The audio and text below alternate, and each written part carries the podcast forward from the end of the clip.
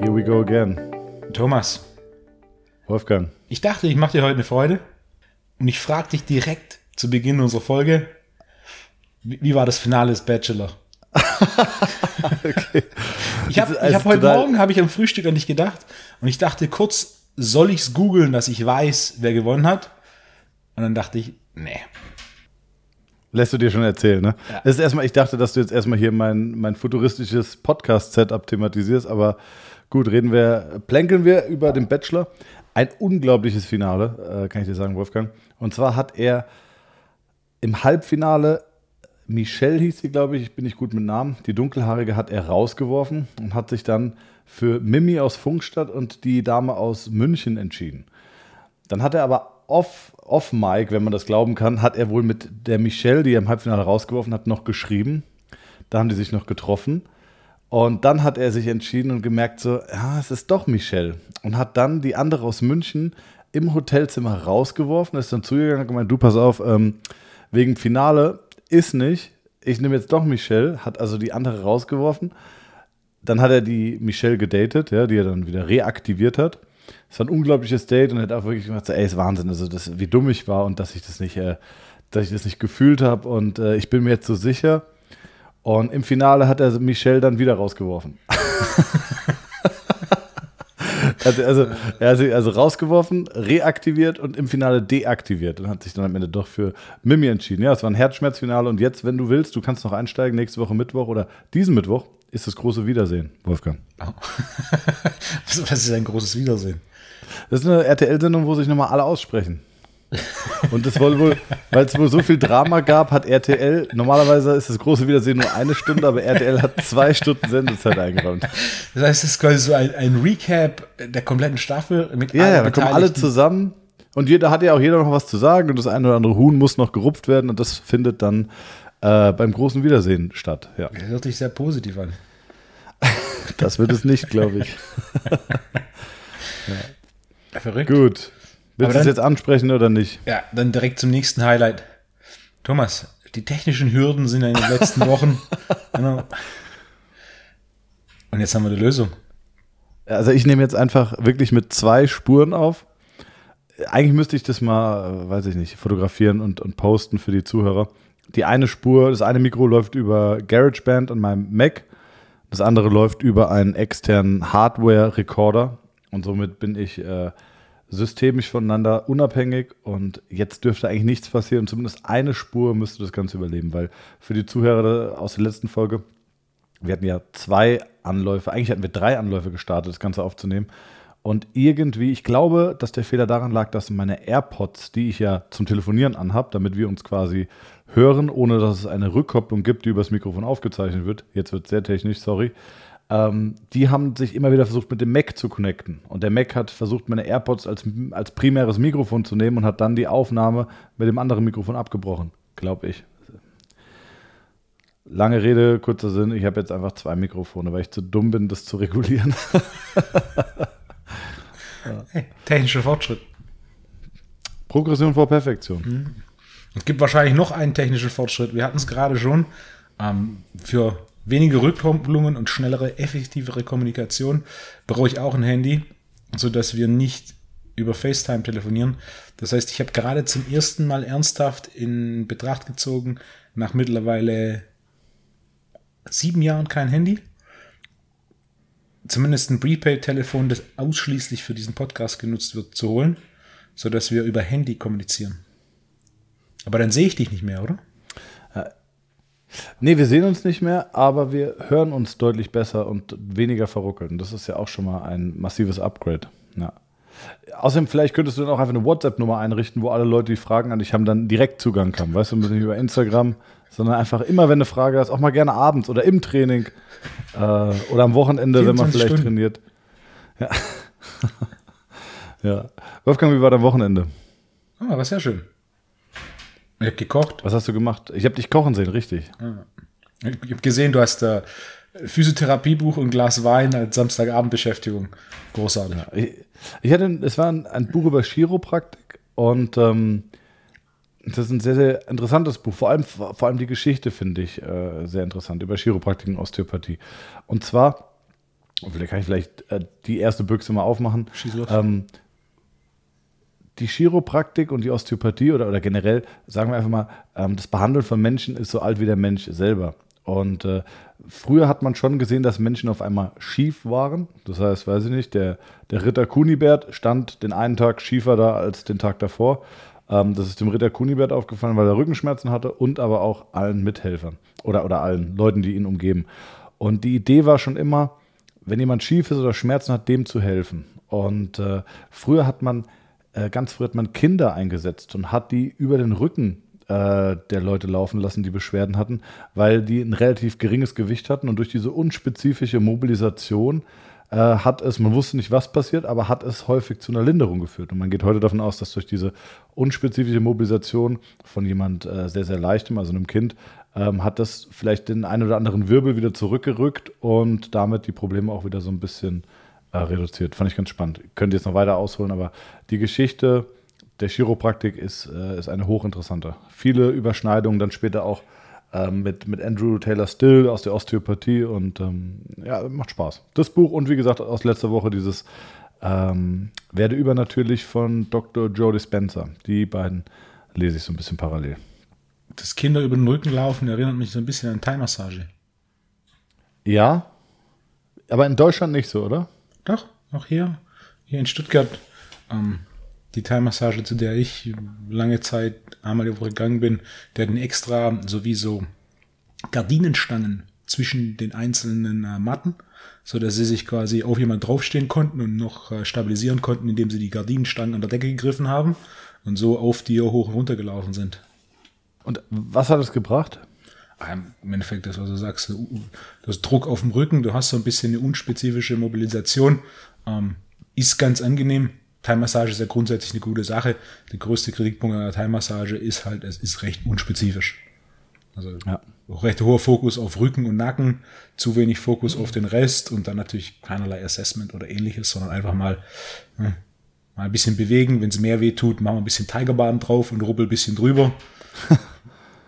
ah, ich bin Fan Kling, der Thai-Massage. Ich bin Fan der Thai-Massage. Ja. Nur eben. Klingt Inhalt, inhaltlich so ein bisschen vielleicht ja. contentmäßig was fürs Hessen-Fernsehen. So, ja, also habt, ihr, habt ihr vielleicht noch was? Schulter-Nacken? Kennst du da noch eine Übung? Äh, die, die drei besten Tiger Balms gegen Rückenschmerzen. Ja. Produkttest. Was hast du sonst gemacht? Du hast gekocht. Du hast gesagt, du hast jetzt, du hast mir eben off Mike erzählt, du hast sechs Tage in Folge Beine trainiert. Oh ja, ich habe heute ist der sechste Tag, an dem ich äh, Beine getrainiert habe. Jetzt, jetzt fühlt es sich langsam so an, als ob ich zwei, drei Tage Pause bräuchte. Ähm, ich hatte eine kleine Idee, eine kleine Idee letzte Woche und habe gedacht, das, das könnte ich hinkriegen. Und äh, dafür, dafür spezifisch trainiere ich jetzt. Mal schauen. Was ist die Idee? Ah, schauen wir mal. Komm, Wolfo. Ah, vielleicht einen kleinen Progress Report. Also bis jetzt ist der Pro die Progression äh, so, dass ich denke, dass das könnte klappen. Aber man, man, im Krafttraining kommt ja dann irgendwann mal das ein oder andere Plateau. Also sagen wir so, für den Fall, dass ich es hinbekomme, hast du noch nie gesehen. Ja, ich habe es auch noch nie gesehen. Und im Bereich Krafttraining würde ich sagen, das heißt was. Und es geht um Beintraining. Es geht um Beintraining. Und es geht um etwas, was du in der Form noch nie gesehen hast. Also dementsprechend geht es nicht um Kniebeugen oder Kreuzheben, sondern es geht um eine andere Übung, die ich sehr gerne und sehr häufig verwende. Und die ich in den letzten Jahren wieder mehr verwendet habe, nachdem ich sie ganze, ganze Jahre nicht verwendet habe. Ähm, Richtung GHD? Richtig. Ah ja, ah ja. Mhm. in die Richtung. Okay. Okay, ich bin mal gespannt. Pro, programmierst du aber bei mir. Vielleicht könnte ich ja so der zweite, das zweite Testimonial sein. Beintechnisch fühle ich mich relativ austrainiert und äh, ich glaube, da können wir gucken, ob dann auch wirklich äh, Plateaus überschritten werden mit dem neuen Konzept. Das ist ein Plan? Schreibe ich dir einen Plan? Ja. Wie oft trainierst du aktuell Beine die Woche? Okay, weißt du, was asozial ist?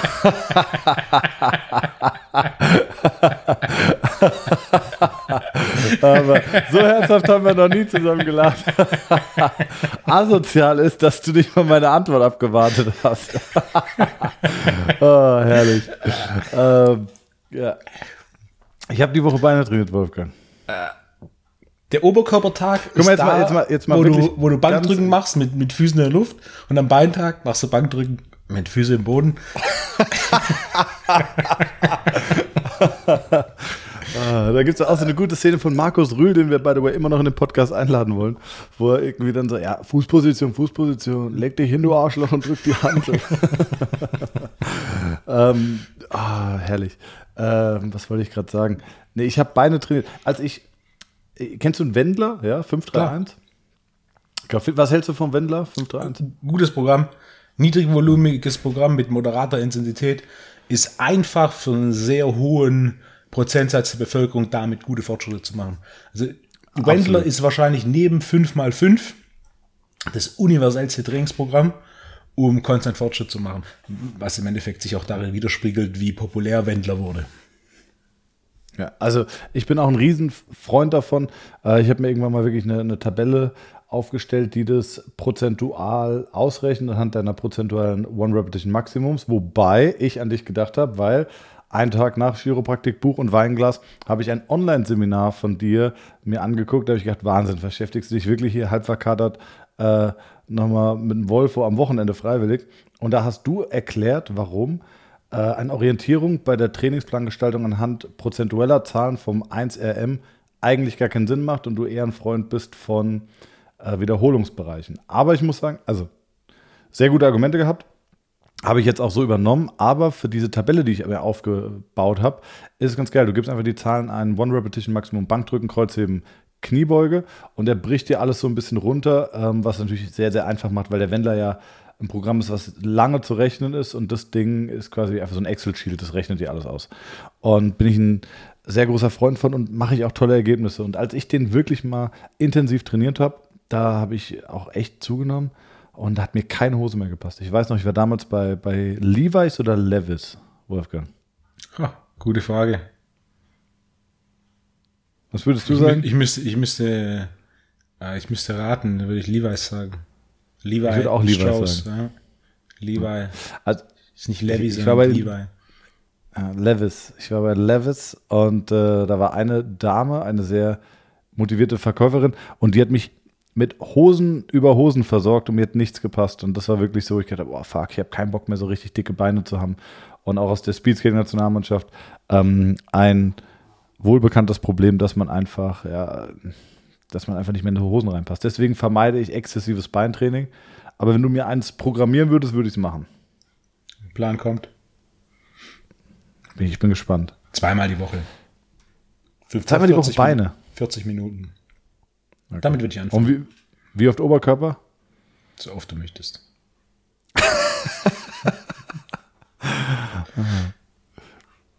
bis auf die fixen, bis auf die Jour fix mit den zweimal die Woche Beine, sounds pretty much nach meinem Trainingsplan. ja.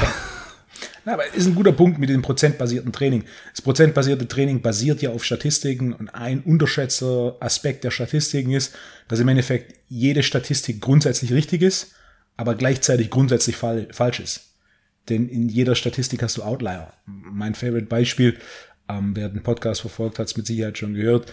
Der durchschnittliche Mann ist 1,75 Meter mit einer Standardabweichung von 10 Zentimetern. Das heißt, statistisch gesehen ist jeder Mann auf dem Planeten zwischen 1,65 und 1,85. Ähm, Thomas, wie groß bist du? 2,4, ja. Ja, also. Äh? Ist ein gutes Argument. Ich habe ähm, bei MTMT, die, die Freunde aus München, mhm. da hatte Chris, äh, Shoutout Quiz, äh, der hatte ein gutes Argument und hat gemeint, wenn man sich Statistiken anguckt, siehst du immer äh, die Population der Teilnehmer, also N, und dann ist N ist gleich 227, N ist gleich 1000, äh, wenn du vielleicht eine Meta-Analyse hast. Und ähm, aber sein Argument war, aber also der, der, der Fall ist ja individuell. Also n ist ja gleich 1, nicht gleich 1000. Natürlich kannst du irgendwie einen gemeinsamen Nenner finden, aber am Ende des Tages ist n gleich 1 und der Fall ist individuell und deswegen bedarf es einer individuellen äh, Trainingsplanungssteuerung, Ernährungsplanungssteuerung und auch einer individuellen Therapie. Und deswegen, ich glaube, dass es eher was Männliches ist, ähm, dass wir Männer versuchen, in Strukturen zu denken, wie Kochrezepte. Habe ich Fall A, mache ich Intervention B, C, D. Ähm, das versuchen wir, deswegen haben wir auch zum Beispiel Testbatterien. In, meiner, in meinem Seminar habe ich auch eine Testbatterie und es ist ähm, auch absolut empfehlenswert, wenn man versteht, wann es sinnvoll ist, auszubrechen. Also ich finde so einen roten Faden, der ist sinnvoll, aber den kann man nicht 100% durchziehen, weil der Mensch einfach individuell ist. Und deswegen, weder in Training noch in Therapie noch in Ernährung ist es sinnvoll, äh, ja, äh, generalisierte Aussagen zu treffen und, und, und, individuelle Aussagen hinten anzustellen. Das macht keinen Sinn. Ja, was aber auch nicht die Aufgabe von Statistiken ist. Die Aufgabe von der Statistik ist ja im Endeffekt einen allgemeingültigen Mittelwert zu finden, was vollkommen in Ordnung ist, wenn man weiß, dass es individuelle Abweichungen gibt. und so gibt ja so ein bisschen eine Statistik, eine Statistik eine Richtung vor. Und basierend auf der Richtung kann man dann im Idealfall schneller individuelle Lösungen finden. Wolfgang, weißt du noch, worum es diese Woche gehen soll? Hast du noch die Themen im Kopf? Ich, ich wurde gestern daran erinnert, als ich eine Nachricht bekam, äh, dass wir zum wiederholten Mal äh, die Stretching-Folge äh, angekündigt und dann nicht durchgezogen haben. Das heißt, wird, wird heute. Im Gegensatz zu unserer Organuhr-Folge. Wird, wird heute die große T3 AC2 Stretching-Folge. Ja, please, ich bitte darum. Oh. Haben wir noch so viel Zeit? Ja, ja. oh, wir haben noch so viel Zeit. An dieser Stelle Shoutout an Michaela. Ich hoffe, ich habe es auf dem Absender des Pakets richtig gelesen. Und zwar war ich vorher kurz noch im äh, DHL-Shop, habe ein Paket abgeholt mit der Schürze drin. Großartig. Hast du auch eine bekommen? Ah, I'm Survivor. I'm Survivor. Survivor. Großartig. Ja, dass du dich da, also ich habe mich auch sehr gefreut und auch vor allem über den netten kleinen Brief, liebe Grüße. Aber ah, da musst du dich auch. Äh, war, war irgendein Symbol neben deinem Namen auf dem Brief? Absolut. Ah. Zwei, zwei Symbole sogar. Aber mir waren es drei. Bei, bei dir nur ein. äh, ah, du bist gut drauf, Volvo. Gefällt's mir. Siehst gut ja. aus. Ha? Nicht mehr ganz so viele Haare wie, wie früher. Ich habe ich hab wilde Fotos von ja. dir gesehen. Wahnsinn. Ja, Freund von mir, Shoutout an Markus. Markus kennst du ja auch schon. Das ist die Reha Fit Alting Geschichte. Ja. Der hat mir Samstagmorgen, glaube ich, was, eine E-Mail geschickt mit alten Fotos von 2007, 2008. Und äh, da habe ich dann eins von Dennis James in meiner Story gepostet. Und äh, ich hatte etwas, etwas längere Haare. Und äh, da war das Feedback zu meinen Haaren recht überwältigend. Und dann habe ich die Fotos durchgeschaut und dann dachte ich, da ist, da ist ein Foto, das ist ein Jahr älter.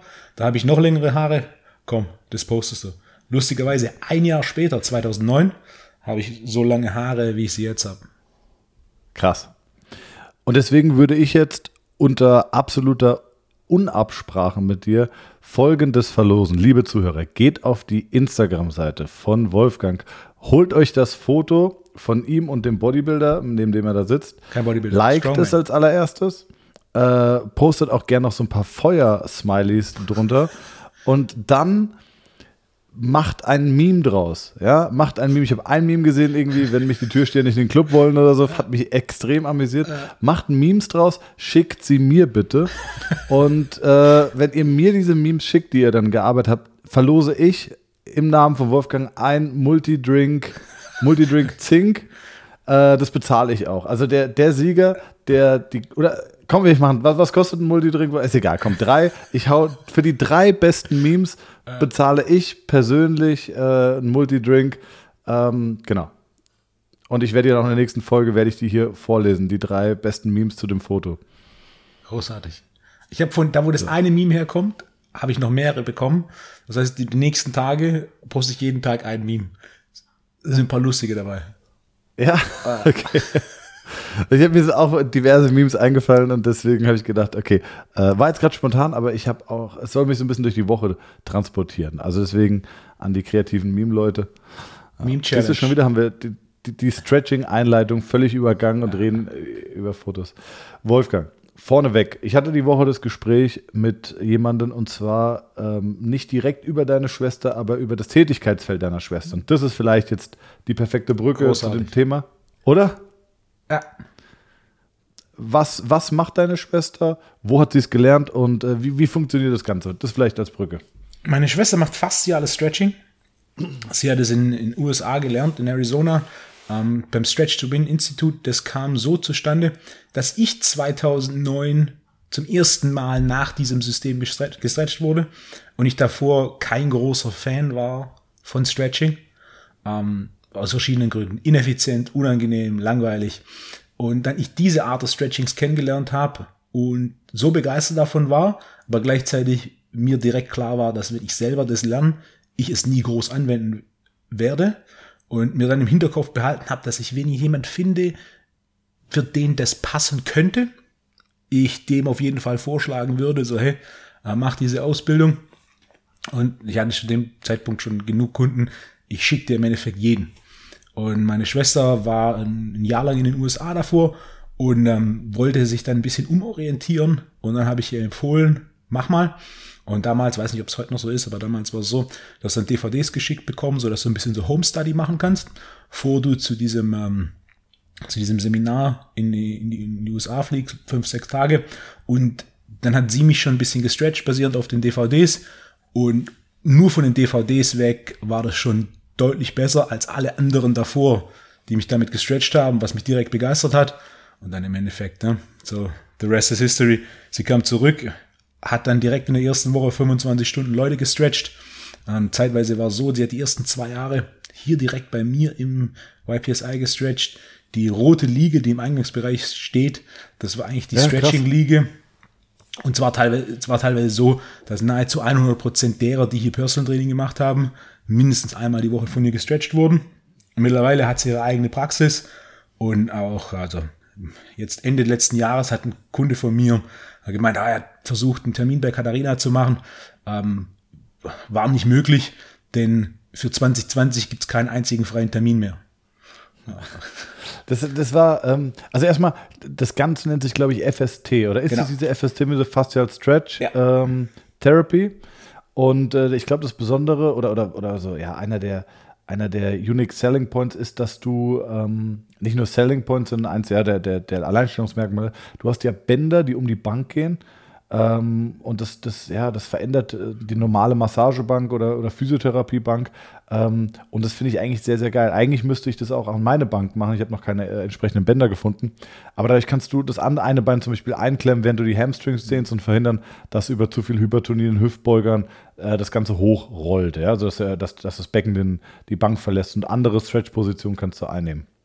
Ähm, wir haben uns einmal, ich weiß nicht, ob du dich erinnerst, ist auch mittlerweile, glaube ich, zwei Jahre her, hatten wir uns einmal kurz darüber unterhalten, weil ich habe einen Kumpel, der das macht.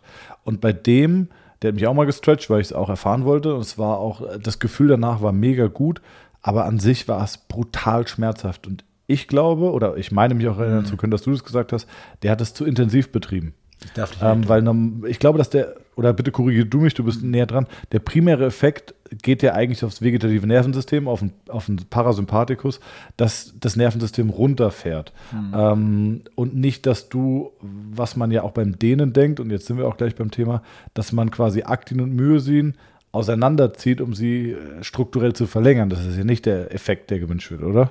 Exakt. Also ein, einer der großen Effekte dieser Form des Stretchings ist, dass das System runterfährt und hier gab es mehrfach Leute, also wir waren hier zwei Trainer, zwei Personal Training Kunden, meine Schwester hat jemand gestretcht und die Person ist auf der Liege eingeschlafen. Während hier mit Kurzhandel und Langhandel trainiert wurde. Also es, es, gab eine deutliche Geräuschkulisse und die Person auf der Liege ist trotzdem eingeschlafen. Ähm, das Runterfahren des Systems ist ein wichtiger Punkt für alle, die jetzt fragen, okay, was ist dieses FST im Endeffekt? FST versus klassisches Stretching sind drei große Unterschiede. Erstens, du wirst gestretched. Du liegst auf einer Bank, die Bänder fixieren dich und du selber musst dich nicht bewegen, sondern eine Person, in dem Fall meine Schwester, bewegt dich durch und stretcht dich durch. Es gibt, die haben unter, unter anderem eine, eine Untersuchung gemacht in Arizona und haben im Endeffekt herausgefunden, dass wenn du gestretched wirst, die, die Verbesserungen des Bewegungsradius etwa dreimal so schnell sind, wie wenn du dich selber stretcht, was relativ simpel ist. Warum? An dem Punkt, in dem du selber Spannung auf etwas bringst, musst du was anderes kontrahieren. Das heißt, du kommst gar nicht in diesen Zustand der Entspannung. Während wenn jemand anderes dich stretcht, kannst du komplett entspannen. Das heißt, Punkt Nummer eins ist definitiv dieses gestretched werden. Großer, großer Unterschied. Auch sich selber eine Stunde zu stretchen, wer macht es? Eine Stunde gestretched zu werden, es ist wie eine Massage, es ist großartig. Der zweite Punkt ist, es wird viel mit Traktion gearbeitet. Das heißt, du hast Zug aufs Gelenk und man geht davon aus, dass etwa 47 Prozent der Beweglichkeit eines Gelenks in der Gelenkskapsel sitzen. Und durch diese Traktion löst du auch die Gelenkkapsel und erhöhst so Bewegungsfreiheit in dem Gelenk. Und der dritte Punkt ist, dass viel in dem Stretch bewegt wird. Während klassisches Stretching oftmals so ein, was auch immer, man steht auf einem Bein, greift entspannt aufs anderes Bein und zieht sich den Knöchel zum Gesäß. So ein klassischer Fußball-Stretch. Und jeder, der in Deutschland schon mal Fußball gespielt hat, hat diesen Stretch gemacht. Und dann hältst du einfach diese Position. Während bei ihr ist es viel, man geht, man benutzt quasi die Endrange des Bewegungsradius eines Gelenk und bewegt in dieser Endrange dieses Gelenk und bewegt so Gewebe in diesem neuen Bewegungsbereich, was auch einer der, der größten Kritikpunkte des, äh, des klassischen Stretching ist. Im Endeffekt beim Stretching geht es in aller Linie, erster Linie darum, einen Bewegungsbereich zu vergrößern, Bewegungsbereiche zu nutzen, die in der Endrange sind, die man in seinem Alltag nicht oder nur sehr selten nutzt, um so diese Bewegungsbereiche zu öffnen. Wie, wie viel kostet eine Stunde Stretching in Deutschland im Schnitt? Was würdest du sagen? Oder was kostet bei deiner Schwester? Boah, ich weiß es nicht. 100 Euro. Okay. Ja.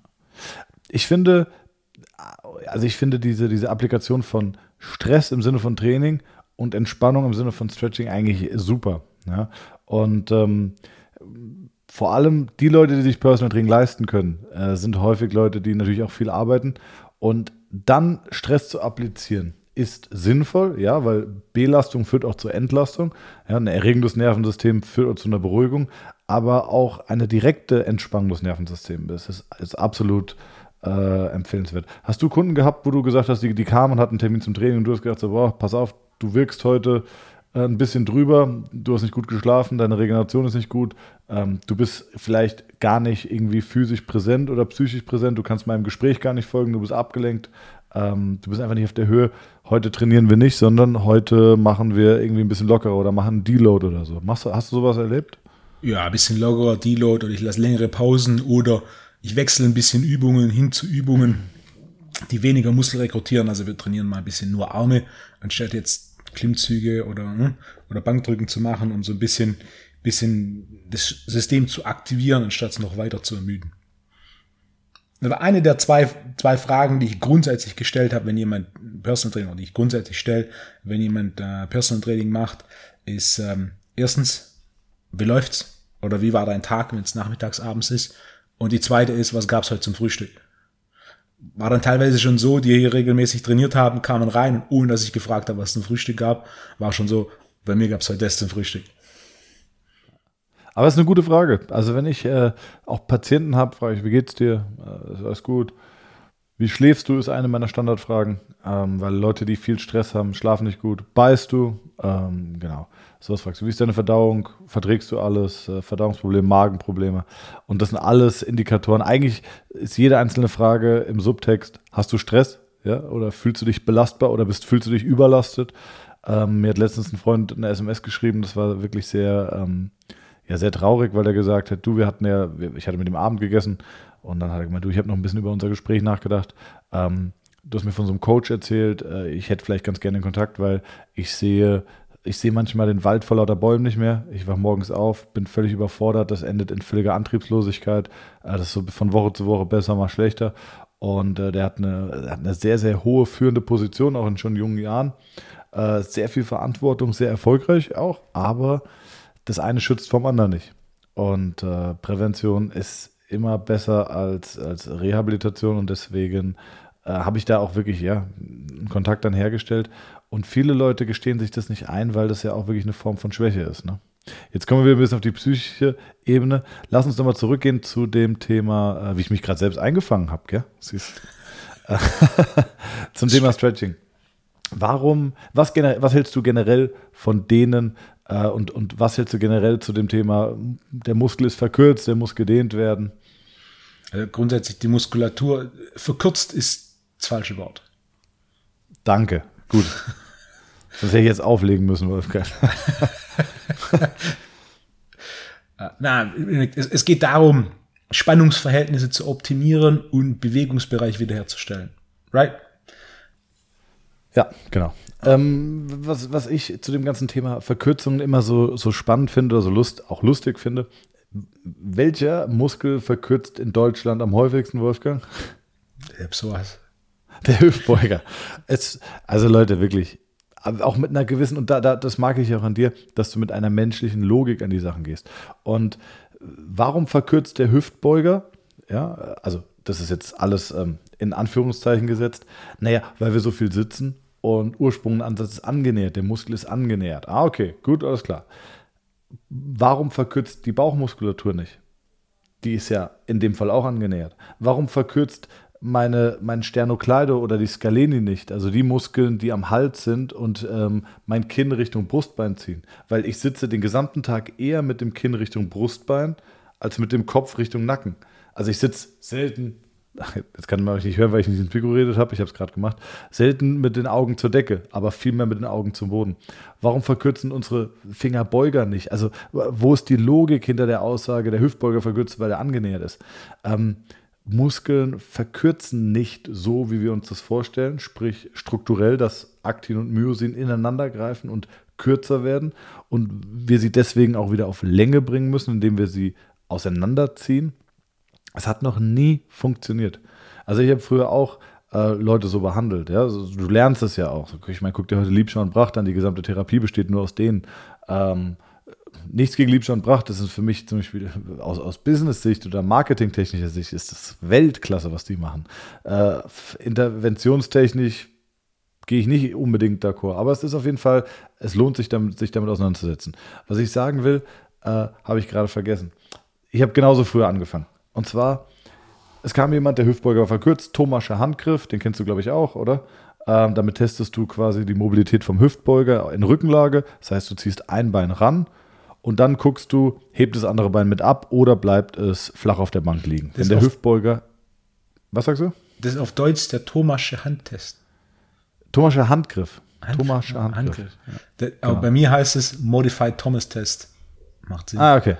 Ist pretty much the same, ja. genau. Kannst du googeln, Thomas Handgriff ist ein Physiotherapeut in Deutsch, Kranke, Krankengymnostik.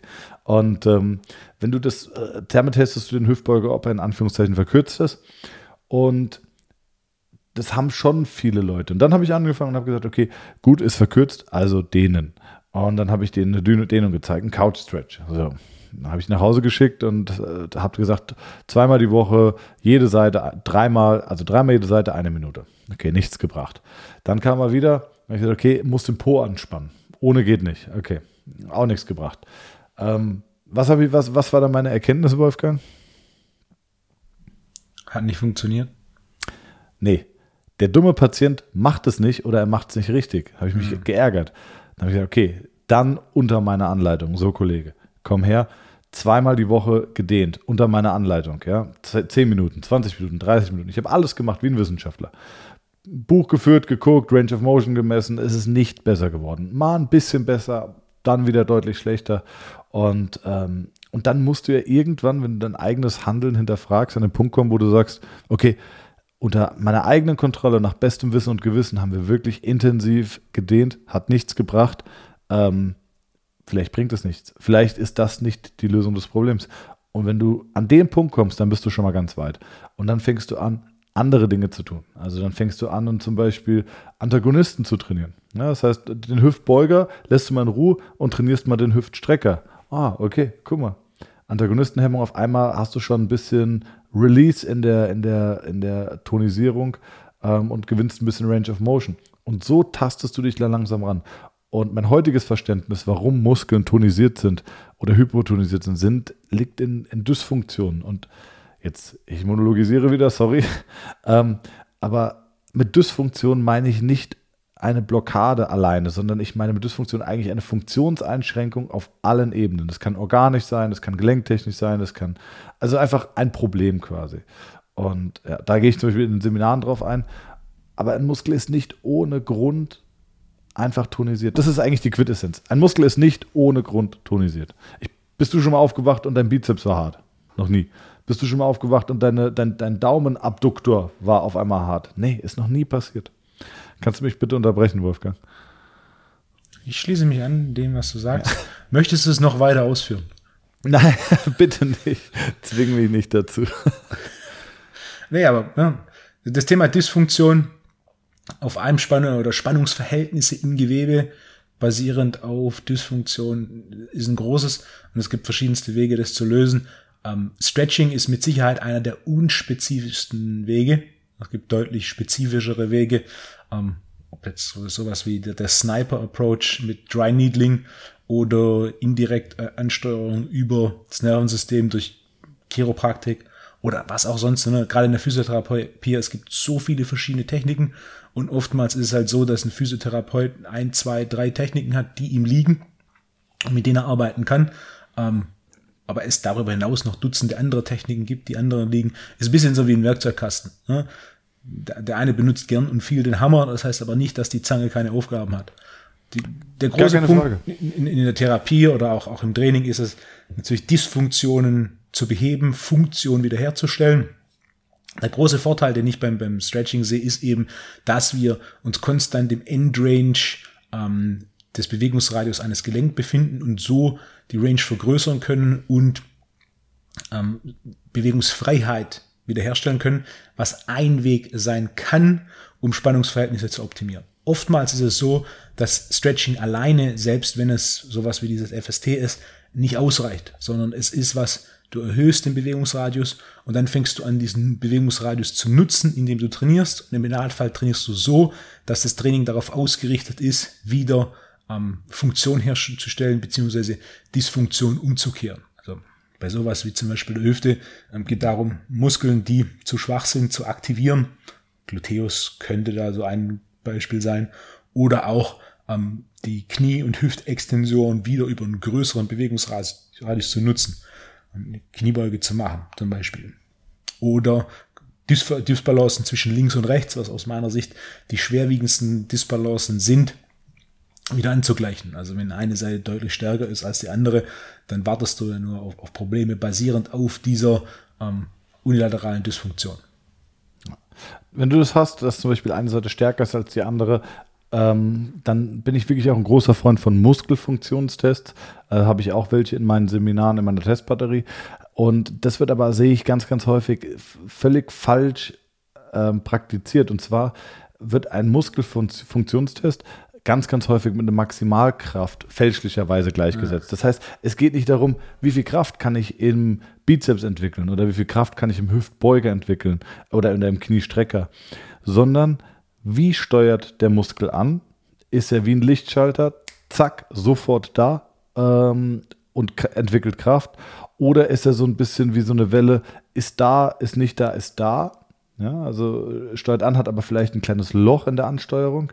Ähm, und ist die Kraft direkt da? Manchmal fühlt er sich auch an wie ein Zahnrad. Also so, weißt du, so, so kommt, kommt so ein bisschen, mhm äh, gepoltert, der Muskel. Wer das mal gespürt hat, weiß genau, wovon ich rede. Aber ein, ein Muskelfunktionstest ist nicht, ich drücke dagegen und drücke so fest ich kann und gucke, ob der das auf beiden Seiten gleich kann. Das ist ein Krafttest. Aber damit teste ich keine Funktion. Und dann, und das ist eigentlich das, was am meisten Spaß macht, ist, wenn du anfängst, den Muskel zu provozieren. Sagen wir mal, du hast zum Beispiel äh, Sagen wir, du hast zum Beispiel einen, äh, den, den Deltoideus möchte ich austesten, dann gucke ich, aus welchem Segment kommt der Nerv, der, da, der den versorgt. Und dann fange ich an die Halswirbelsäule, zum Beispiel Kompression der Halswirbelsäule, axial, mache den gleichen Test nochmal. Dann mache ich eine Seitneigung rechts, Seitneigung links. Ja, damit kann ich dann zum Beispiel die Facettengelenke rechts und links provozieren unter Druck. Dann kann ich, ähm, kann ich quasi eine leichte Flexion, Seitneigung, Rotation einstellen. Und so kann ich dann austesten und kann Wirbel für Wirbel für Wirbel quasi testen. Wenn ich hier Druck gebe, wie wirkt sich das aus? Und auf einmal merkst du, ah, okay, wenn ich den Kopf nach vorne beuge und zur Seite neige als Beispiel, habe ich keine Kraftentwicklung. Das ist sehr spannend. Das heißt, auf dem Segment, was ich gerade teste, ähm, ist ein Problem und der Körper steuert diese Kette nicht mehr an. Warum steuert der Körper diese Kette zum Beispiel nicht mehr an? Weil er Angst hat, dass das zentrale Nervensystem geschädigt wird. Also er hat Angst, wenn Druck auf den Nerv kommt oder Druck auf, äh, aufs Rückenmark oder aufs Gehirn, dann wird er diese Kette nicht ansteuern, weil er Angst hat bei einer maximalen Kraftentwicklung, dass es zur Verletzung von Strukturen kommt. Das ist ein Schutzmechanismus. Ähm, das ist wie wenn du in einen Raum kommst und du riechst Gas, dann wirst du den Lichtschalter nicht betätigen. Oder solltest du, weil du, weil es wie, eine, es ist wie ein, wie ein Warnsignal in deinem Gehirn. Und das zweite ist, ähm, wenn Schmerz irgendwo in der Kette ist, wird der Körper diese Kette auch nicht mehr ansteuern. Da gibt es einen ganz simplen Test. zeige ich auch auf meinen Seminaren. Jetzt habe ich dreimal auf meine Seminare hingewiesen. ähm, funktioniert aber, muss man ehrlicherweise sagen, nur in 50 Prozent der Fällen. Und zwar streckt jemand den Arm gestreckt aus, du drückst ihn runter, da hat er eine Kraftentwicklung und danach gehst du hier an den, an den Daumenmuskel, ne, den Muskel vom Daumensattelgelenk und drückst da rein. Da hat jeder viel Spannung und dann, dann schrubbst du und reibst da mal so 10, 20, 30 Sekunden. Das ist immer ganz lustig, weil der Teilnehmer, den ich vorhole, der verzieht das Gesicht und alle lachen, weil es ihm wehtut. Ich möchte ihm gar nicht wehtun, ich möchte es nur zeigen, was passiert. Und zwar entsteht ein unspezifischer Schmerz im Daumen und der Körper registriert aber nur unspezifischer Schmerz in der Kette, irgendwo in der Kette. Du könntest es auch am, am Bizepsansatz machen. Und die Konsequenz ist, dass der Körper diese Kette für eine kurze Zeit nicht mehr mit voller Kraft ansteuert. Und dann kannst du mit einem Finger oder zwei Finger, wie gesagt, Test klappt in 50% der Fälle leider nur, den Arm runterdrücken. Und der, der Typ, der ein Riesenschrank war vorher und eine unglaubliche Kraftentwicklung hatte, kann den Arm nicht mehr oberhalten. Und das ist äh, ja sehr eindrucksvoll, wann der Körper Funktionsketten nicht mehr ansteuert. Hast du Tests oder arbeitest du auch mit Muskelfunktionstests? Wann machst du das und wie machst du das? Muskelfunktionstest verwende ich nahezu ausschließlich in der Schulter. Sprich, die, Schulter ist ein primär muskelstabilisiertes Gelenk und da sind eine ganze Reihe von Muskeln drumherum. Und meine große Frage ist da, also welcher Muskel kann optimal angesteuert werden? Muskelkrafttests mache ich in allererster Linie über Isolationsübungen. Das heißt, was ich mache, ist, wir machen Isolationsübungen für die einzelnen Muskeln, die die Schulter stabilisieren und basierend auf den Kraftwerten, die ich dann in Relation setze zu Verbundübungen des Oberkörpers, kann ich dann sagen, okay, dieser Muskel ist zu schwach in Relation zur Kette. Du, mir hat mir irgendein Wolfo, äh, hat mir mal, auch gut, ne, wie ich den Jünger Wolfo nenne, äh, irgendein Wolfo hat mir mal die Relation von Bankdrücken zu Schulterdrücken gesagt. 66 Prozent. Also das wären, das wäre das, das, Verhältnis von zwei Verbundübungen zueinander. Langhandel, Flachbankdrücken mit schulterbreitem Griff in Relation zu Langhandel, Nackendrücken sitzend sollte 66 Prozent sein. Da hast du What das Verhältnis. Fuck? Wirklich ja. Nackendrücken. Wir reden ja. nicht von Military Press, ja. sondern Nackendrücken. Sitzen. Da hast du das Verhältnis zwischen horizontaler Kraft in der Extension und der vertikalen Kraft in der Extension. Äh, das hört sich, wenn jemand kein Nackendrücken macht, ist es natürlich am Anfang etwas viel, was logisch ist. Wenn du ein Bewegungsmuster lange nicht ausführst, bist du in dem schwach.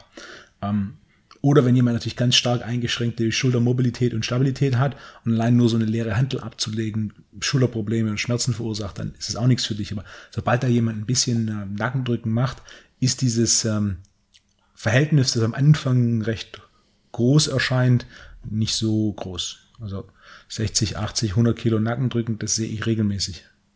Krass. Was würdest du sagen, wie ist das Verhältnis Nackendrücken zu Schulterdrücken? Also Nackendrücken zu Military Press? Für nee, also, sorry, jetzt meine Frage in dem Kontext ist falsch, tut mir leid. Lass mich, lass mich die beantworten, das ist ein sehr, sehr guter Punkt. Ich kann okay. nur Verhältnisse bestimmen für Übungen, die ich klar standardisieren kann. Denn das ist auch ein Trend, den ich jetzt beobachte in, im letzten ein, zwei Jahren, dass auf einmal irgendwelche wilden Ver Vergleiche oder Verhältnisse zwischen Übungen gezogen werden, Deswegen gibt es zum Beispiel für sowas wie Kreuzheben kein Verhältnis, denn du das Problem beim Kreuzheben ist, es ist relativ schwierig, den Bewegungsablauf zu standardisieren, denn Kreuzheben ist nicht, das Gewicht liegt im, auf dem Boden und endet damit, dass du komplett stehst. Denn jeder weiß, wie du das Gewicht anhebst, technisch, das sind große Unterschiede. Bei sowas wie zum Beispiel Nackendrücken kannst du es klar definieren. Es ist, du sitzt, das Gewicht liegt auf dem Nacken und am Umkehrpunkt oben ist der Ellbogen komplett gestreckt. Könnte natürlich jetzt jemand sagen, bei Military Press liegt das Gewicht auf dem Schlüsselbein und ich strecke den Ellbogen komplett oben. Der Unterschied ist, bei einem Langhantel Nackendrücken muss ich aufrecht sitzen. Es ist nicht möglich, da großartig mit dem Oberkörper zu kompensieren.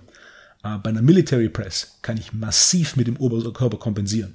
Also da gibt's. Indem ich zurückgehe zum Beispiel. Indem ich zurück. Also da gibt's früher ah, okay. ja, das, ja, ja. Das, die Military Press, das Frontdrücken im Stand, äh, Teil von so Gewichtheberwettkämpfen.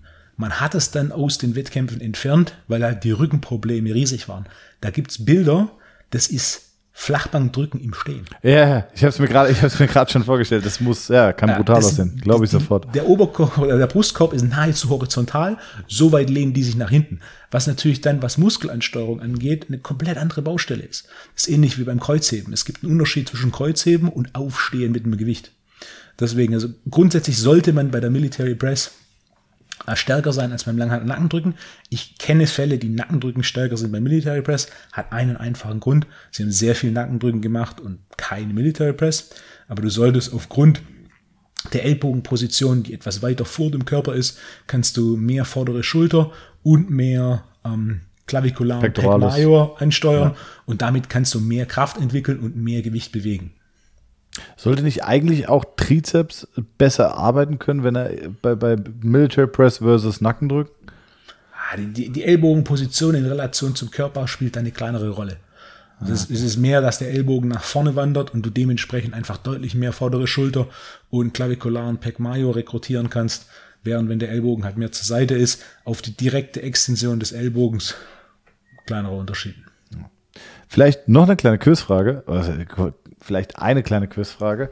Und zwar, wenn wir, wenn wir es schon von Biomechanik haben, wenn man mal drüber nachdenkt, weil du es auch von Kreuzheben hattest, der, ähm, die Issues, ja, also die Hamstrings sind ja Beinbeuger und werden ja massiv trainiert beim Kreuzheben. Warum? Also weil sie strecken ja, sie strecken ja eigentlich das Knie. Aber warum werden sie dann Sie beugen das Knie. Also sie haben eine, eine hüftstreckende Funktion und eine kniebeugende Funktion. Ja. Aber warum wird beim Kreuzheben nur die hüftstreckende, warum ist die hüftstreckende Position dominanter? Oder warum ist die hüftstreckende Funktion, nicht Position, die hüftstreckende Funktion dominanter als die kniebeugende? Also theoretisch könnte es ja auch sein, dass Punktum fix und Punktum mobile umgetauscht, ziehst du und ziehst dir quasi das Knie in die Beugung. Verstehst du, was ich meine? Ja. Ich möchte nicht, dass du die Frage beantwortest, Ja. aber das, kennst du die Antwort? Ja, da steht kennst du die Antwort. aber wenn die Zuhörer das äh, wissen, das fände ich beeindruckend. Damit kriegt man viele Trainer ins Straucheln und zwar, ähm, genau, es ist ja eigentlich kontraproduktiv, wenn die Issues aktivieren, weil sie auch das Knie beugen. Und äh, wenn ihr die Antwort kennt, schreibt sie mir mal bei Instagram, es würde mich sehr interessieren. Ich bin mal gespannt, wie viele Leute diese Frage richtig beantworten. Äh, Habe ich lange drüber nachgedacht. Gibt noch ein paar andere Muskeln, bei denen das genauso ist. Und die Antwort ist eine sehr, sehr coole Antwort und eine völlig logische und eine biomechanisch absolut äh, nachvollziehbare. Die würde ich dann nächste Woche auflösen. Haben wir auch, guck mal, ein kleines Gewinnspiel, ein kleines Quiz. Siehst du hier, zack, zack, Wolfgang, rechts, links. Ich, ich muss sagen, ich bin sehr positiv überrascht. Normalerweise, wenn du Aufrufe machst, bittest du Leute immer mir zu schreiben. Und heute der zweite Aufruf in einer Folge und beides Mal bittest du die Leute dir zu schreiben. Aus, meiner eigenen, aus meinem eigenen Portemonnaie äh, habe ich hier auch noch diesen Multidrink raus. Ne? Ähm, was soll ich sagen? Das liegt vielleicht daran, Marketing, ja, muss ich mit der Steuerberater nochmal Rücksprache halten. Ähm, ich habe Freitag das erste Mal den Freitag, ich will es gar nicht, ich will es gar nicht sagen, frei gehabt, stimmt nicht, weil ich habe ihn genutzt für Projektarbeit. Also ich habe jetzt zum Beispiel Modul 1 und Modul 2 von mir nochmal überarbeitet, verbessert. Ne? Ich, ich weiß, hast du es auch mal gemacht? Wenn du die 1, 2, 3 Mal gehalten hast, hast du gemerkt, dass ah, das funktioniert gut, das funktioniert nicht gut oder der Punkt, auf den du eigentlich hinaus willst, wird nicht so klar ähm, und hast sie dann nochmal angepasst und überarbeitet? War ich konstant. Ja? Ja. Ja. Ich dachte schon, das liegt jetzt einfach an, wäre jetzt bei mir, weil es irgendwie konzeptionell nicht gut gelaufen ist. Ähm, alle Leute waren echt zufrieden. Wirklich, ich habe keine einzige schlechte Nachricht bekommen. Äh, mal ein, zwei Verbesserungsvorschläge, ähm, die ich auch gerne und dankend angenommen habe. Ähm, aber die Zeit habe ich jetzt genutzt am Freitag und habe das Ganze konzeptionell gemacht. War also nicht am Patienten. Die Arbeit ist sonst immer auf Samstag, Sonntag gefallen. Äh, plus Rechnungsstellung. Das Ganze habe ich jetzt outgesourced. Die Rechnungsstellung ist übernommen von jemandem. Ähm, und das war wirklich auf einmal so, wow, drei Tage frei. Fuck, wie, wie lang kann das Wochenende sein? Ja? Äh, und deswegen Zeit gefunden zu lesen, Zeit gefunden, äh, kreativ zu werden. Und ich finde, du wirst auch immer nur in, in, einer gewi- in gewissen Phasen der, äh, in einer gewissen Phasen von Freizeit wirst du kreativ. Ich habe so viele Ideen, die ich jetzt äh, verwirklichen möchte und wo ich auch richtig Bock drauf habe. Ich liebe das Behandeln. Ähm, wenn ich behandle, das kommt mir nie wie Arbeit vor. Aber trotzdem, wenn du ein kreativer Typ bist und hast Ideen und willst dich irgendwie noch in anderen Bereichen verwirklichen, dann quält dich das, weil dir die Zeit dazu fehlt. Und die habe ich jetzt. Und äh, deswegen bin ich vielleicht, das ist eigentlich das, was ich sagen wollte, ausgelassen oder auch deutlich entspannter, weil ich einfach, ja, weil ich einfach dieses Wochenende jetzt hatte.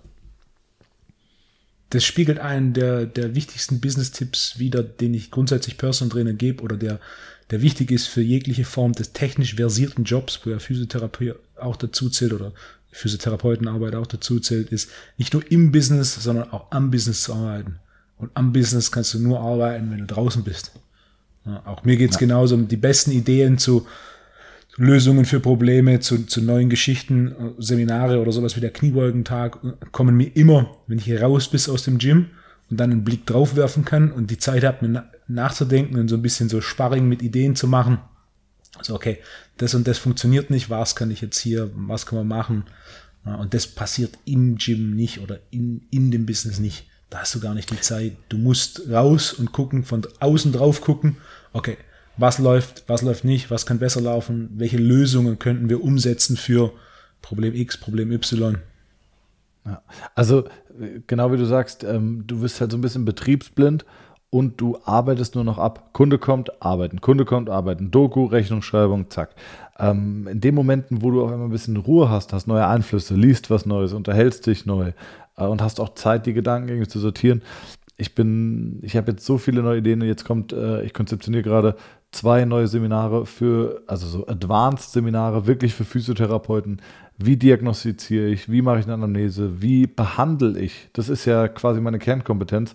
Ähm, und da war so viel Nachfrage, dass jetzt wirklich, das ist nicht so ein, das, die, die größte Social Media und Podcast-Lüge, ja, weil so viele gefragt haben, äh, erkläre ich jetzt nochmal, woher ich meine Lieblingsriegel habe. Ähm, nee, es war wirklich so viel Nachfrage, dass ich gesagt habe, okay, scheint cool zu sein, haben wir auch schon mal off Mic drüber geredet. Ähm, konzeptioniere ich jetzt und da habe ich Bock drauf. Ich habe Bock, Therapeuten auch wieder besser zu machen in ihrem therapeutischen und auch diesen fachlichen Austausch mit Kollegen. Äh, ja, da freue ich mich sehr drauf und habe vor, das gegen Mitte, Ende des Jahres dann an den Start zu bringen. Da muss man mal gucken, wie der Kalender das noch hergibt, dass man die Seminare anbietet. Ähm, dann habe ich Bock, Online-Sachen zu machen, habe mich sehr inspirieren lassen, auch von deiner Arbeit. Generell muss ich sagen, dass ich, ähm, weil du einfach ja, sieben, acht Jahre vor mir bist, ich mir natürlich auch viel von dir abschaue. Ja? Fachlich wie auch ähm, äh, konzeptionell, beziehungsweise ich bin ja damals auch zu dir gekommen, einmal weil ich dich unbedingt kennenlernen wollte, aber auch weil ich mir, ich saß dann im Seminar und habe gedacht, so Wolfgang, jetzt zeig mal, wie du dieses Seminar hältst. Das hat mich interessiert. Und du hast sehr viele Dinge sehr gut gemacht, die ich dann auch ein Stück weit übernommen habe. Was ja auch okay Freut ist. Mich. Ja, und genau, also 100 Prozent.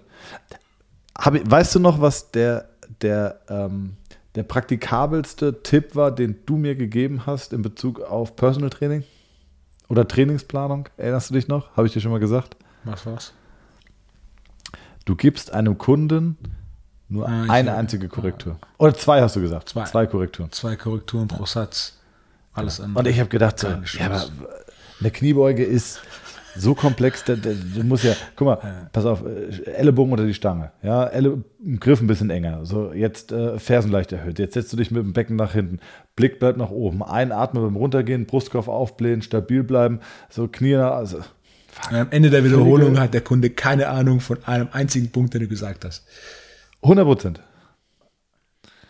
Und das war, das war ein Punkt, wo ich dann gesagt habe, fuck, ja, stimmt, der, der Kerl macht das nicht zum ersten Mal. Und dieses eine einzige Sache. So, okay, guck mal, Ellenbogen unter die Stange, zack, achte mal nur darauf. Und wenn der im Training nur auf diese eine Sache achtet, im nächsten Training kommt er und sagt, ja, guck mal hier, Ellenbogenposition, top. Jetzt guck mal, dass du aber auch aufrecht bleibst. Ah, okay, zack. Und dann macht er, und dann peu, peu, peu, peu. Ich sage immer, bei, also bei, bei, Training und Therapie sagen wir immer Progression vor Perfektion. Das ist so bei uns unser Credo. 100 Prozent. Ja. Kaizen, kleine Schritte. Hm? Kleine Schritte führen am Ende vom Tag zu einem großen Ganzen. War Kaizen nicht auch bei Toyota oder so? Ja. Äh, die, die japanische Toyota ist ja ein äh, interessanter Fun Fact. Toyota und VW äh, battlen sich jedes Jahr darum, wer die meisten Autos auf der Welt produziert. Und mhm. äh, japanische Unternehmen haben 80er, 90er äh, diese Idee des, des Kaizen popularisiert und der Toyota, eines der größten japanischen Unternehmen, das macht das Sinn. Im Endeffekt geht es darum, kleine Optimierungen führen in Summe zu einer großen ganzen Optimierung und damit, ne? Und das, das gleiche Spiel, das ist ein Kaizen im Krafttraining. Wenn du zweimal die Woche Bankdrücken machst und jedes zweite Training ein Kilo mehr machst, dann sind es 50 Kilo mehr Bankdrücken in 50 Wochen. Das heißt, dieses ja. eine einzige Kilo sind von deinen 80 auf deine 130, von deinen 120 auf deine 170. Und auch im Krafttraining wird das nach wie vor unterschätzt. Da steigert man sich ein bisschen und dann wechselt man direkt komplett die Übung und dann wechselt man wieder komplett die Übung. Und am Anfang des Jahres hat man 120 gedrückt, am Ende des Jahres drückt man auch 120. Ja, anstatt einfach zu gucken. Ja, aber wie oft passiert das? Ja, äh, ich habe als Student, ich glaube, ich habe äh, ich glaube, ich habe vier Jahre lang 80, 4 mal 10, 80 gedrückt. An guten Tagen 85, an schlechten Tagen 75. Wirklich 100 Prozent. Also ich kann mich zu 100 Prozent damit identifizieren. Ich habe jetzt bei Klimmzügen, bin ich jetzt bei, ich habe 5 mal 5 angefangen ohne Gewicht und habe dann wirklich von Training zu Training, aber, und das ist das Geile, immer an der Grenze, so immer in den fünften Satz gegangen und gedacht, fuck, packe ich nicht. Einmal habe ich es nicht gepackt. Äh, gesteigert mit einem Kilo tatsächlich. Ne? Guck mal, ich bin so ein 100, 105 bis 110 Kilo Typ und hänge mir so ein Kilo an mich dran. Ja? Da, da kommst du dir schon dumm vor. Aber gepackt und dann beim nächsten Mal zwei Kilo und so weiter. Und ich bin jetzt bei 11 Kilo. Also ich habe äh, hab jetzt im letzten Training 10 Kilo 5 und 5 gemacht und ich merke wirklich eine Progression. Ich merke, wie ich stärker werde. Ich merke auch, wenn ich irgendwie zwischen zwei Kunden mich mal kurz an die Stange hänge und mich mal aus Spaß hochziehe, ey, da ist Kraft und Dampf dahinter. Ich komme wirklich hoch und äh, ich kontrolliere die Bewegung und nicht mehr die Bewegung kontrolliert mich. Ähm, deswegen absolut diese, diese, diese kleine Progression und auch, wie gesagt, ähm, wenn du es in Prozentzahlen ausdrückst, dann wird es den Leuten häufig schneller bewusst. Wenn du 50 Kilo Bankdrücken machst mit einem Kunden und erhöhst um 2,5 pro Seite, fuck, hast du gerade um 10 Kilo, 10 Prozent das Trainingsgewicht gesteigert.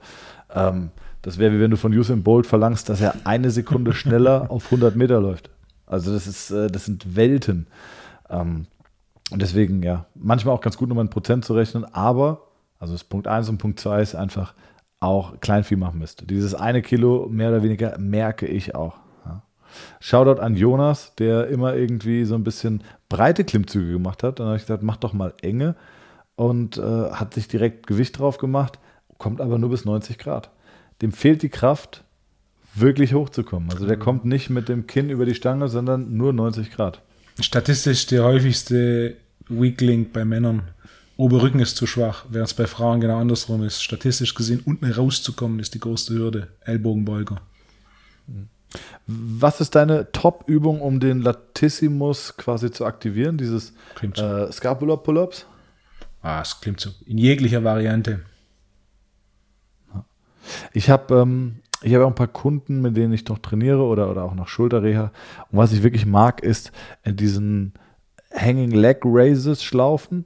Hm. Wenn die Leute da drin hängen mit ihren Ellenbogen, ähm, da drin können sie wirklich gut den Latissimus aktivieren. Das ist völlig intuitiv mhm. und auch mhm. jemand, der überhaupt keine Kontrolle über seine Schultern hat. Ähm, also für jeden Sportler ist ja eigentlich, wenn du es ihm vormachst und ein bisschen taktil anleitest, äh, so ein Scapula-Pull-Up relativ schnell intuitiv. Ja. Ähm, wenn du aber jemanden hast, der gar kein Körpergefühl hat und noch nie in Berührung mit sowas kam, und da bin ich auch erst so seit einem halben Jahr, Jahr drauf gekommen, in die, in die Schlaufen hängen und dann einfach sagen, ey, Ellenbogen in die Schlaufen drücken. Zack, kommt der Brustkorb hoch und du merkst, Latissimus aktiviert. Äh, und dann kannst du es entweder dynamisch machen auf Wiederholung oder statisch oben halten, halten, halten, halte so lange du kannst, halte so lange du kannst. Und irgendwann äh, kommt dann Transfer, wie gesagt, zu ausgestreckten Armen, Scapula-Pull-Ups. Aber das funktioniert, finde ich, wirklich ganz gut. Was macht denn dein, darf man darüber reden? Du hast ja, du hast ja ein Gerät entwickelt. Welches? Äh, für Klimmzüge? Ah, der, der Klimmzugassistent. Ah, ist fertig entwickelt. Ähm, die, die geschlossenen Fitnessstudios waren ein Grund, warum der Hersteller das Ding noch nicht auf den Markt gebracht hat.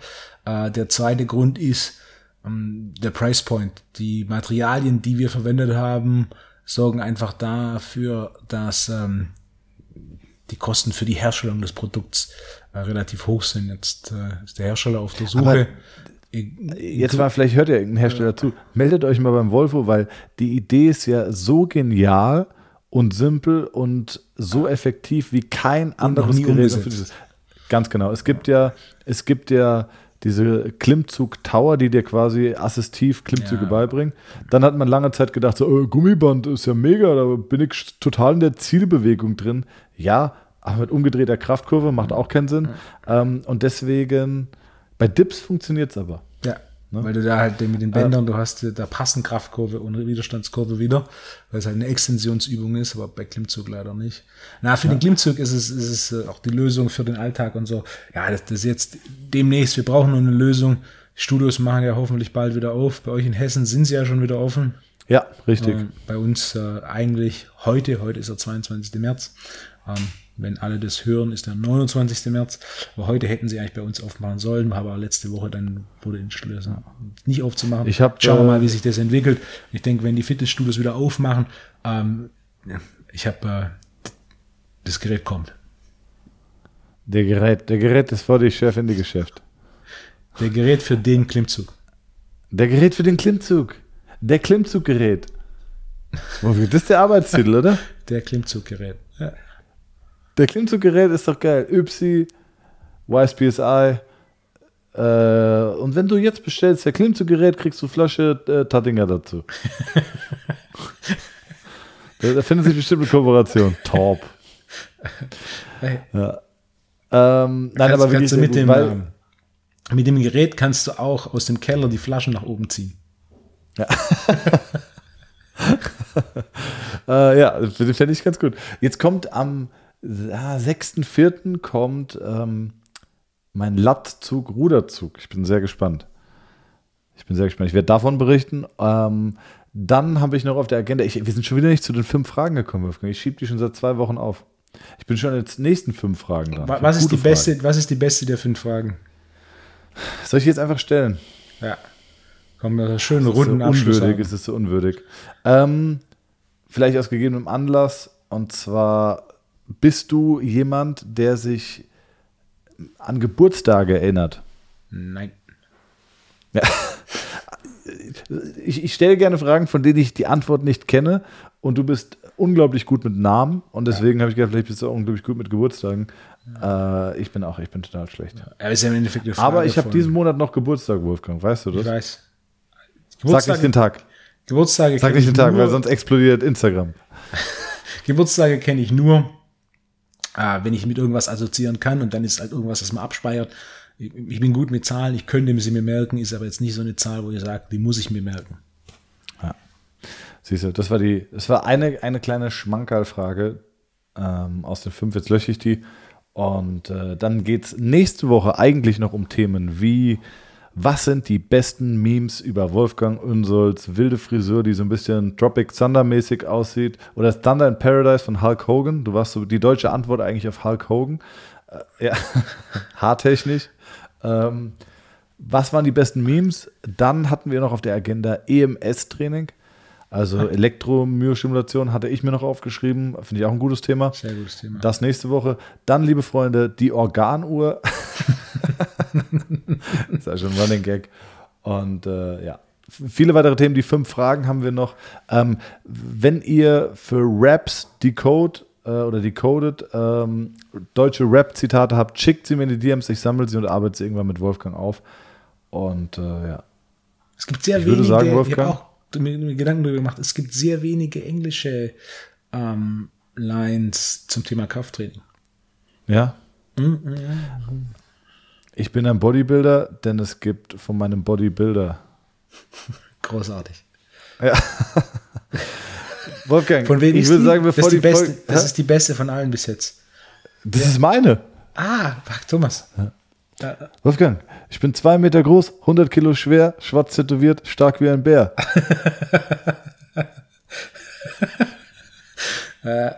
nee, ich bin ein Bodybuilder, denn von meinem Body gibt es Bilder. Das ist, äh, Nein, ich bin Bodybuilder, denn es gibt von meinem Bodybuilder. okay, okay, so.